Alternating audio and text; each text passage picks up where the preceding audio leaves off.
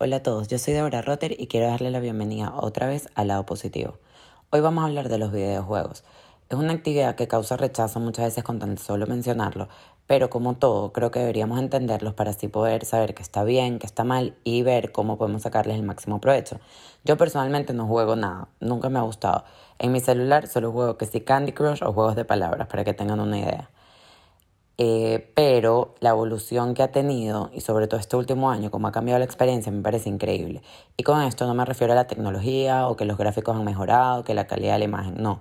Me refiero a que ahora los juegos no son solo juegos, es mucho más complejo. Son experiencias, espacios sociales, que son virtuales, pero son espacios de interacción donde la gente puede compartir, ya sea hablando, jugando, escuchando un concierto, a un comediante, codificando. Incluso muchas veces es ver a gente jugar y compartir lo que ves en redes sociales.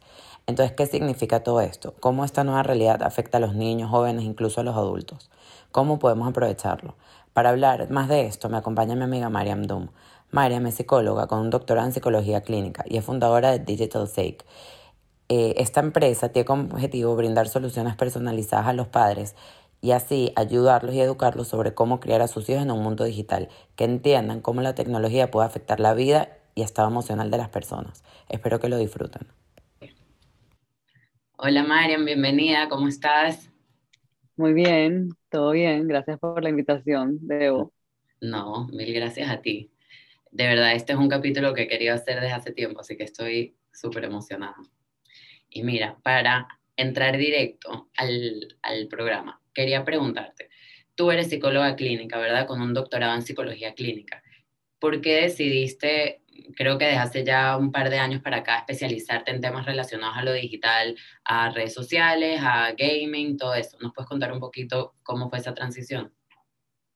Mira, fueron varios factores. Por un lado está el tema de mi profesión y el tipo de clientes que veo. Em, la juventud que veo, me daba cuenta que tenían tres problemas interesantes y no tan positivos y me preguntaba dónde venían, que eran los siguientes dificultades de regulación emocional, una dificultad a ser independiente muy grande y dificultad a mantener relaciones a largo plazo. Y tratando de entender de dónde vienen eh, eh, esos problemas, me doy cuenta que tiene mucho que ver con la tecnología. Luego te puedo contar que como cualquier profesional que tiene una pasión en la vida, siempre hay una historia personal que afecta lo que nosotros hacemos y nos motiva a um, levantarnos en la mañana todos los días y hacer nuestro mejor esfuerzo. Y parte de eso tuvo que ver con mi propia exposición de niña a la pornografía. O sea, yo de niña crecí en un ambiente con puros varones y básicamente ellos querían ver pornografía todo el tiempo y yo era la policía del cuarto. O sea, entonces, ¿sabes? Me ponía ahí de guardia con cinco amigos varones, porque solo andaba con varones, me encantaba hacer ejercicio, me gustaba jugar con muñecas. Y claro, de alguna manera igual veía, y veía la reacción de estos niños viendo la pornografía. Entonces, oye, con el tiempo, ¿sabes? ¿A qué edad es para, para...? Nueve años, diez años. Ah, o sea, por ahí. Bueno, y en ese momento que eran revistas, perdón, pero... No, eran videos de porno del papá de un amigo nuestro que los tenía expuestos en la casa. Ok. ok. Entonces, claro, o sea, gracias a Dios nunca tuve un tema de, de adicciones ni nada del estilo, pero y por eso yo hablo del efecto silencioso de la pornografía y creo que lo estamos viendo en nuestra sociedad de una manera dramática que no es este tema. Entonces, entre eso, la parte de, de ver a mis clientes y en el momento que le tuve que darle el celular a mi hija, ahí fue donde reventó todo y dije, ¿sabes qué? Me di cuenta que no estoy preparada a darle un teléfono a mi hija siendo psicólogo clínico Imagínate el resto de la población. Y me dediqué a estudiar, a estudiar, a estudiar y dije, oye, aquí hay un nicho importantísimo, porque al mí el tema no es que la tecnología es mala, el tema es cómo utilizamos la, la tecnología para evolucionar como seres humanos y no para que sea un obstáculo en nuestras relaciones con los seres, con los seres que queremos, en cómo nos vemos a nosotros mismos, etcétera, etcétera. Claro, es un poco asumir que existen y que no se van a ir, entonces cómo sacarle el, el mayor provecho o el mejor provecho a eso, ¿no? Sí, eh, completamente. Y bueno, hoy quería hablar principalmente de los videojuegos, que es un tema, la verdad es que yo nunca he sido una persona que juega ni Xbox ni Nintendo, o sea, yo, yo nunca he sido, pero sí he notado que obviamente con las computadoras y con los celulares, bueno, este último año que ha sido de pandemia, que la gente estaba encerrado, que ha aumentado muchísimo el uso de los videojuegos. Obviamente, eh, muchas veces se asocia con aspectos negativos eh, de violencia y de, bueno, de adicción. pero también leyendo un poco y entendiendo, y bueno, creyendo fielmente que todo tiene como su otro lado, eh, creo que también tiene muchas cosas buenas, ¿no? Entonces eso es justamente como lo que quiero hablar hoy. Eh, y te quería preguntar, ¿tú sientes que hay alguna diferencia entre los juegos que se jugaban hace años con los que están jugando hoy en día? Sí, lo primero que tenemos que pensar como padres, esa generación X para arriba, vamos a ponerlo, y capaz algunos millennials, es que eh, ya no estamos jugando Mario Bros. Jugamos lo que yo llamo nuestro propio avatar. Entonces no es que tú juegas a otro personaje, tú te juegas a ti misma. Entonces la implicación que tiene mentalmente para, para el ego estos videojuegos es mucho mayor. Eso número uno. Número dos, los principios que utilizan los videojuegos para generar los videojuegos no son los mismos que antes. este principio del nunca terminarás, número uno, y número dos, es un juego que te hace pensar que vas a ganar y nunca ganarás. Entonces, el tipo de sentimiento que te crea a, los, niños que están jugando tiene dos extremos importantes. Por un lado, están diseñados para mucha emoción este, y mucha diversión, y por el otro lado, están diseñados para que te sientas muy mal contigo mismo también, porque nunca vas a ganar y termina siendo tu propio porque, porque nunca ganas, porque los juegos nunca tienen un fin. No, nunca tienen fin y siempre están diseñados para eso, para que sientas que van ganando, pero no terminas de ganar. En cambio, en Mario Bros. terminabas, ganabas, terminó el juego, ¿me entiendes? Aquí no, que es la misma tecnología que utiliza, eh, todo cambió cuando Facebook creó el, el scrolling, el endless, scrolling, o sea, tú haces scrolling, scrolling y nunca termina, okay. ¿no? Lo mismo pasa en los videojuegos. Entonces está diseñado para que los niños estén muchas horas jugando. ¿Qué cambió en la pandemia? El aspecto social. Entonces siempre hubo el aspecto social para jugar con los videojuegos, pero mucho era, me gusta tal videojuego lo puedo jugar con extraños. Ahora el encuentro de los niños es en una plataforma de videojuegos. Entonces, la plataforma de videojuegos para mí es muy importante para el avance del tema de las redes sociales, porque estamos cambiando a una plataforma 3D y no 2D. O sea, Instagram es una plataforma 2D, eh, TikTok, que es una plataforma más de video, pero es 2D, y estamos cambiando a una plataforma tipo Roblox, que es un avatar 3D, en la que a mí me, me, fascina, porque yo digo que vamos a lograr la democratización de los algoritmos, ¿sabes? Porque viene ya con la capacidad de codificar. O sea, tú puedes hacer tu propio videojuego y tu propio mundo. No, lo que sin depender de los algoritmos. Que incluso eh, he visto que se hacen experiencias, o sea, están haciendo conciertos a través de esas plataformas, comediantes se están presentando a través de las plataformas. Entonces, claro, por un lado, yo lo veo como algo bueno, como pues hacer un plan con tus amigos, por decir, sin tener que salir de tu casa y, y, y, bueno, gente que a lo mejor antes no tenía la posibilidad de ver a X artista en un concierto por temas económicos o demográficos, lo que sea, ahorita tiene acceso. Pero bueno, también da un poco de susto como que este mundo paralelo en el que, en el que, no sé, yo no formo parte, pero estoy segura que mis hijos cuando sean un poco más grandes seguro van a formar parte. Completamente. Y si tú ves las estadísticas de la gente que está muy metida en social media versus la gente que está jugando videojuegos, la gente que está jugando videojuegos tiene mucha más felicidad y sentimientos positivos que la gente que está en social media. Entonces no podemos negar que los videojuegos también generan un montón de experiencias que te hacen ser más felices y estar eh, más conectado emocionalmente de manera positiva con ah, aquel mundo. ¿Me entiendes? Al igual que hay, se utilizan los videojuegos, ¿sabes? Para temas de, de demencia, este, se utilizan los videojuegos para procesos de aprendizaje. Entonces, yo sí creo que el futuro está en estas plataformas de videojuegos a, a muchos niveles, o sea, a nivel educativo, a nivel de entretenimiento, a nivel de creación, este, y, y, claro, verlo negativamente como padre está mal, porque no estás dejando que tu hijo em, crezca en esta realidad virtual que cada vez más eh, va a ser más real. Entonces, por ejemplo, el tema este es, la realidad virtual es real, ¿entiendes? Entonces decir, no, la realidad no, no, no se puede decir la realidad, podemos llamar la realidad 3D. No puedes decir que la realidad es la realidad, porque existe la realidad virtual y es parte de nuestros hijos y el tema para mí es, lo más importante es cómo ayudamos a los niños a distinguir entre esas dos realidades y la fantasía. ¿Me entiendes? Que es el tercer componente, que es el que le pertenece al avatar nuestro dentro de nosotros. Wow. ¿Me entiendes? Entonces, lo que está ocurriendo ¿Y cómo, es... ¿Cómo le enseñamos?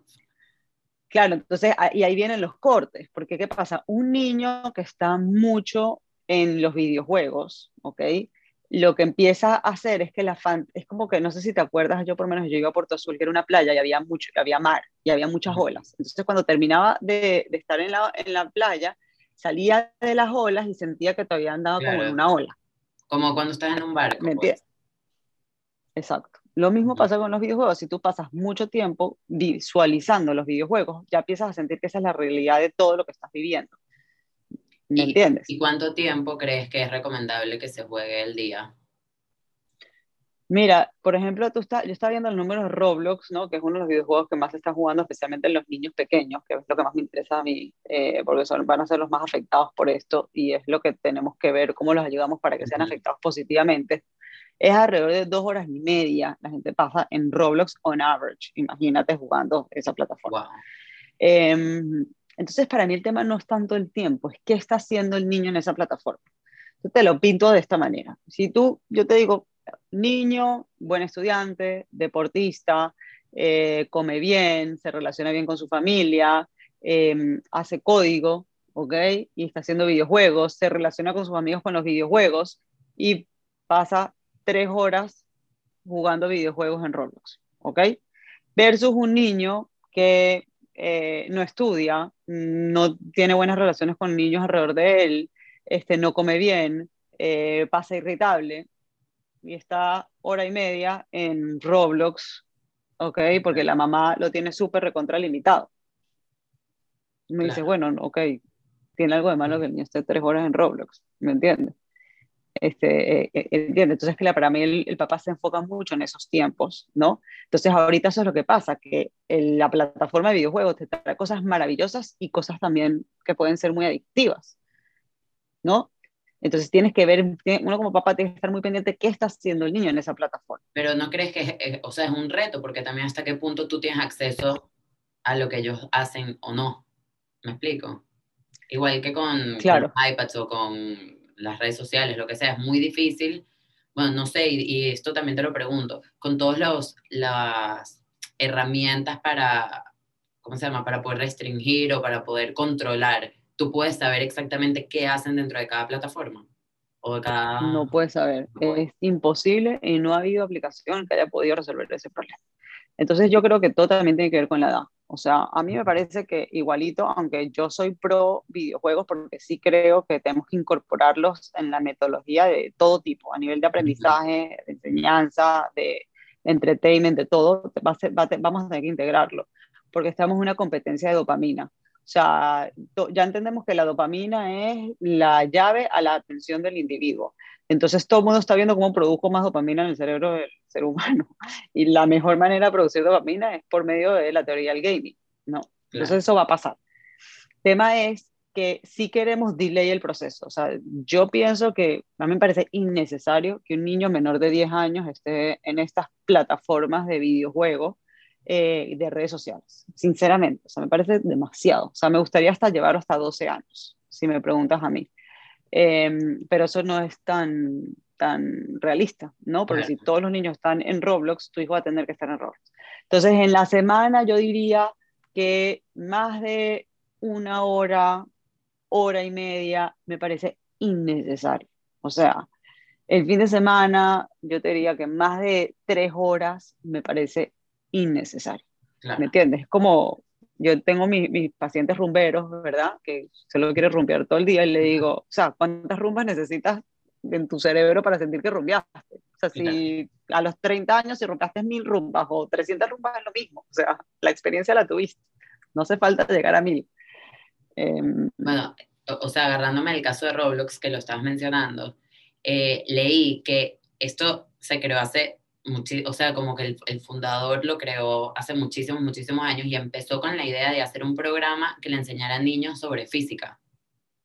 Eh, esa era como su, su intención. Entonces, claro, la teoría incluso de la compañía hoy en día es promover la educación, promover la creatividad, promover todo, o sea, el diseño, obviamente codificación, que ahorita nos vas a contar de los cursos que, que, que están haciendo, pero o sea, también hablan de, cómo al final la gente es la que le da como que el, el mal uso a la herramienta, como todo, ¿no? Todo, todo puede ser usado. Entonces que ellos, cada vez que sacan algo que, que ayuda a los, o sea, como que a que sea un ambiente más sano o más seguro, viene un hacker o viene alguien por un lado y lo tumba. Entonces, es también, o sea, es muy difícil, ¿no? Como, o sea, al final, ¿quién es el culpable de, de esto? Y creo que es imposible contestarlo. No sé si me, si me explico. Sí, yo, yo cuando veo, pienso en Roblox, te juro que me imagino tipo eh, un montón de inmigrantes que llegaron de Rusia, ¿sabes? De Europa del Este, con todas esas reglas que nada que ver, te lo juro, me la imagino tipo la gente que viene de Fortnite, la gente que viene de TikTok, la gente que viene de Instagram, ¿sabes? Todas esas partes negativas, ¿no? O sea, con esos principios no negativos, pero de regreso, esos algoritmos eh, diseñados para consumo masivo, ¿no? O sea, de, hipercapitalista de lo, o sea, al revés, ¿no? Pero, y, y, entonces llegas a Nueva York, tipo una tierra donde hay un, un, montón de oportunidades, entonces ahí se va a dar un montón de cosas, va a haber venta de droga, van a, va, a haber consumo ilegal de, ¿me entiendes?, de alcohol, este, va a haber prostitución, pero va a haber un montón de gente tratando de construir una ciudad maravillosa también. En, Nueva York, ya después de tantos millones de años que llevamos viviendo en el mundo real, sabemos cómo lograr un ambiente seguro, pero nos tomó mucho tiempo lograr ese sistema de seguridad. Y, y, nos tocó a nosotros lidiar con el hecho que no tenemos ese sistema de seguridad bien establecido, porque el avance de la tecnología está yendo mucho más rápido que aquellos que son capaces de poner esos límites, ¿no? Y utilizar la tecnología para procesos de seguridad. Y es lo que nos tocó. O sea, no, no nos queda otra. La, única manera de combatirlo son con los controles parentales. Bueno, no yo, no, yo no lo veo así. Déjame contarte un poquito mis pilares de mi empresa. O sea, mi, la, la, la, misión de, de Digital Sake es ayudar a los padres a entender que los niños pueden evolucionar con la tecnología. ¿Ok? Y enseñarles a los niños a evolucionar con la tecnología. Y tenemos cuatro pilares. Tenemos el pilar del control parental, el pilar de los conocimientos de las aplicaciones, que es como que voy a llevar a mi hijo a casa de alguien, prefiero conocer a esa persona a, que no conocer a esa familia, ¿no? Esos son las, los lugares donde están jugando. Em, conversaciones con los niños y conexión emocional. Entonces, son, esos son los cuatro pilares para mí de padres en el mundo digital que lo, le llamamos la crianza sabia. La llamo crianza sabia porque nunca antes hemos estado en una situación así, que tú vas a un sabio a preguntarle algo cuando tú nunca te enfrentaste a una situación nueva cuando te enfrentas a una situación nueva. Estamos así como papás. Entonces, sin esas cuatro no vamos a sobrevivir. Entonces, tú puedes poner controles parentales, pero si tú ves la tecnología como el enemigo del hogar, tu hijo no te va a hablar del tema y no vas a tener una conexión e-, emocional. Si tú tienes una conexión emocional buenísima, ¿ok? Y hay apertura, pero no sabes explicarle al niño el qué sí se puede hacer, porque yo creo que estamos en la era del sí y no en la era del no. Antes nos educaban con no puedes, no puedes, no puedes. Hoy en día nos tenemos que educar como mentores, que sí puedes hacer y cómo lo vas a hacer, porque hay demasiados caminos para los niños. Entonces el niño no necesita el no, necesita al revés, necesita escuchar el sí, que vienen las conversaciones. y el conocimiento de aplicaciones es un desastre, porque nosotros estamos ahí jugando, no tenemos ni idea, ¿sabes? Nos da fastidio meternos en Roblox. que he leído demasiado de Roblox preparándome para esto y todavía siento que no lo entiendo en, su totalidad. Le pregunté y todo a, jovencitos que, que, lo juegan, que me explicaran un poco el tema, porque siento que si hasta que uno no se mete a jugarlo y como que te, ¿entiendes? Te, cuesta entenderlo. Porque, bueno, y déjame hacer este, como que este paréntesis un momento para la gente que no sepa, Roblox no es un juego, tengo ¿verdad? Corrígeme si me equivoco. Es una plataforma donde hay millones de juegos, donde la gente puede crear sus juegos o jugarlos. Entonces no es que es tal cual como tú decías al principio, no es que es Mario Bros que hace este God, sino que son muchísimos, muchísimos juegos. Y bueno, o sea, según la página de ellos, tienen 8 millones de developers, o sea, de personas que hacen los juegos, 20 millones de experiencias y calculan que al día más de 30 millones de personas se conectan a jugar.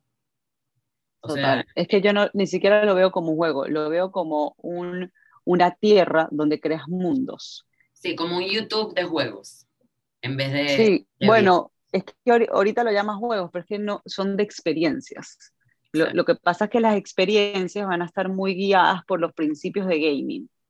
¿Me entiendes? ¿Por qué los principios de gaming? Porque al final es lo que nos genera más atención. O sea, porque tú quieres, estamos, todo mundo está compitiendo por nuestra atención. Entonces, el niño quiere jugar, tú me pones algo divertido, va a querer estar ahí. ¿Me entiendes? Y, está, y vemos que hay ciertos principios como de engagement, ¿me entiendes? De sentir que ese es tu avatar. O sea, ¿por qué TikTok es tan increíble? Porque TikTok es tu stage. Yo digo, TikTok es tu personal stage. Eso es lo que es TikTok. Y tú eres el personaje principal y uno segrega dopamina cuando te ves en el espejo. O sea, tú quieres verte. Es adictivo. El tema de los selfies es completamente adictivo porque te prende la parte, ciertos mecanismos en el cerebro, ciertos circuitos en el cerebro que segregas la dopamina. Entonces acá estás con tu avatar jugando en procesos de diversión diseñados para que solamente le prestas atención a eso la cantidad de, de dopamina y serotonina que está segregando el cerebro de un niño en una situación así. Claro. Y, y todo el tema de los developers, de que tú puedes hacer tu propio, tus propios juegos, o sea, no juegos, experiencias. ¿Cómo, ¿Cómo funciona? Entonces, claro, Roblox tiene la plataforma Roblox Studio, que es el lenguaje para la creación del mundo. Ok. Ok, entonces tú puedes, eso es lo que a mí me fascina en Roblox, porque es por eso que yo hablo de la democratización de los algoritmos, ¿me entiendes? que tú puedes crear lo que tú quieras este, en, Roblox, pero tienes que saber programar. Y yo creo que nos estamos dirigiendo a ese, a ese mundo. O sea, ya, nosotros como que mm, eh, nacimos, o sea, creo que la generación Z se alimentó mucho de, de aplicaciones que te, da, te lo dan muy fácil. ¿Me entiendes? Entonces tú medio sabes cómo hacer un videito y no necesitas saber hacer video y te alimentaste muy bien con las plataformas de redes sociales. Pero como todo se está volviendo más difícil, o sea, yo creo que cualquier influencer que empieza ahorita a navegar en estas plataformas se le hace mucho más difícil entrar, ¿no? Entonces, para poder entrar como negocio, hoy en día, de verdad, creo que volvimos otra vez para atrás un poquito. Volvemos para atrás que necesitamos aprender a hacer coding más que nunca antes, a ese momento del boom de Internet, en el que nos facilitaron todo. Entonces, el más, el más clever, ¿sabes? Pudo llegar más lejos pero ahorita volvimos a un espacio en el que la creatividad también es demasiado importante y el conocimiento de la programación también para poder seguir, eh, eh, no sé, desarrollando la creatividad en estas plataformas, teniendo competencia, desarrollando un negocio nuevo, ¿me entiendes? Sí, pero ¿y cómo funciona? La gente, o sea, creo que tienen un código especial para Roblox, correcto. Y entonces y la gente tiene que comprar.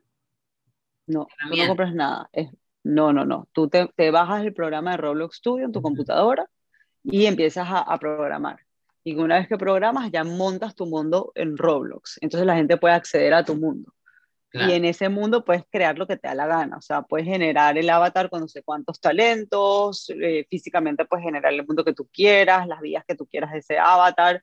Puede ser un lugar de encuentro de conferencias, o sea, lo que tú quieras. incluso leí que ellos quieren como que promover el entrepreneurship, ¿no? Y, y, tú puedes cobrar porque la gente use tu, tu mundo. Entonces, bueno, hay, entonces... Ajá, hay creadores que han ganado muchísimo haciendo estos mundos. además, claro, lo vienen trabajando en el 2012, no es que es algo del último año, pero claro o sea, me, me, pareció increíble la apertura y la visión que tienen de atacar cada, ¿sabes? Como que cada punto, pues. Claro, porque recuérdate que tú te estás vistiendo en el mundo digital, entonces te venden la camisa, te venden la gorra, te venden una mejor experiencia, ¿me entiendes? Te venden un mejor estatus. Eh, y todo eso son, son ventas. Y, y claro, y, y, es la programación de cómo puedes realizar esas ventas. Eso se hace por medio de la plataforma de Roblox Studio. Claro. Bueno, y ya para, para ir cerrando, quiero hacerte dos preguntas. Primero, ¿hay algún caso que hayas visto que con la, o sea, que se te venga en la cabeza un caso puntual que con la guía correcta tú hayas dicho tipo, wow, qué diferencia lo que era esta persona antes de, ¿sabes? De, de seguir estos cuatro pasos que mencionaste versus, o sea, el antes versus el después. Sí, o sea, creo que con la gente que más lo he visto es con la gente, con los papás que limitan mucho. O sea, agarrar al papá y que no le para a su hijo nada y ponerle a limitarlo para enseñarle es demasiado difícil. O sea, el papá que no se quiere involucrar mucho y que, o que es muy optimista, no sé cómo llamarlo, ¿sabes? Porque cada, cada niño sale como sale, a veces no depende mucho de los padres, sino de lo que trae el niño. ¿sabes? Eh, con ellos lo he logrado, pero a, punta de fuerza, o sea, muy fuerte, eh, en los casos clínicos muy severos. Pero con casos que no hay problemas clínicos, sí he visto un cambio en la comunicación con los niños, en que los padres dejan de pelearse por la tecnología con los niños, en el que los padres terminan usando, yo digo mucho la tecnología como una ventanita al mundo interior del niño, porque te da mucha información. ¿sabes? En el que cambia la relación y ya no es una relación de juzgar, sino una relación eh, más de curiosidad y de aprendizaje mutuo, en la que el padre sigue teniendo reglas. O sea, el papá tiene las reglas, están bien delimitadas, pero yo digo mucho que las reglas hoy en día para los niños tienen que estar basadas en qué es bueno para mi hijo y tiene que haber información factual. O sea, ¿sabes? Decirle a un niño, por ejemplo, me pasó hace poco un niño de 13 años que la mamá lo acostaba a las 8 de la noche. O sea, no puedes acostar a un niño de 13 años a las 8 de la noche. O sea, ¿sabes? Sí le puedes decir a un niño, el research demuestra que necesitas de 8 o 9 horas para dormir y funcionar en el día. Y el niño cuando se da cuenta que duerme esas horas y está mucho mejor y estudia bien y no se siente deprimido y, y tiene más energía, dice, oye, mi mamá tiene razón. No le voy a pelear el que me vaya a dormir a las 10 de la noche ¿no? No puedes acostarlo a las 8 de la noche.